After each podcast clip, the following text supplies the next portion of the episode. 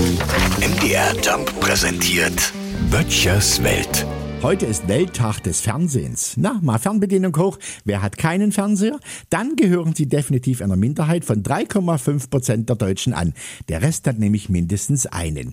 Der Pascal drüben, der sagte, als er das hörte, toller Feiertag, ne? Da kann er heute mal zu Ehren des Fernsehens 24 Stunden vor der Klotze verbringen.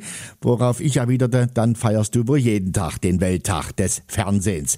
Tatsächlich hat dieser Tag einen durchaus ernsten Hintergrund. Und als ich mir die Entstehungsgeschichte mal so in Ruhe durch durchgelesen hatte, da wünschte ich mir, dass einige Verantwortliche heutzutage das auch mal wieder tun würden. Aber so unterschiedlich die Menschen sind, so unterschiedlich sind mittlerweile auch die Programme. Da ist ja nur für jeden was dabei. Mein Nachbar hat zu mir gesagt, er könne ja nie ins Fernsehen gehen. Na, zu blöd für Wer wird Millionär, zu ehrlich für Kribo Live und zu schlau für Bauer sucht Frau. Anderer Nachbar sagte, er guckte nur Kulturfernsehen. Ich fragte ihn dieses Arte, fast sagte er, den Partnersender davon, dieses RTL oder wie auch immer das die Franzosen aussprechen.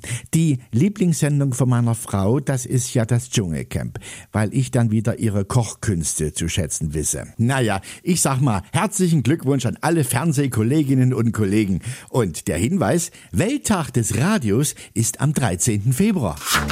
Böttchers Welt. MDR Jump macht einfach Spaß.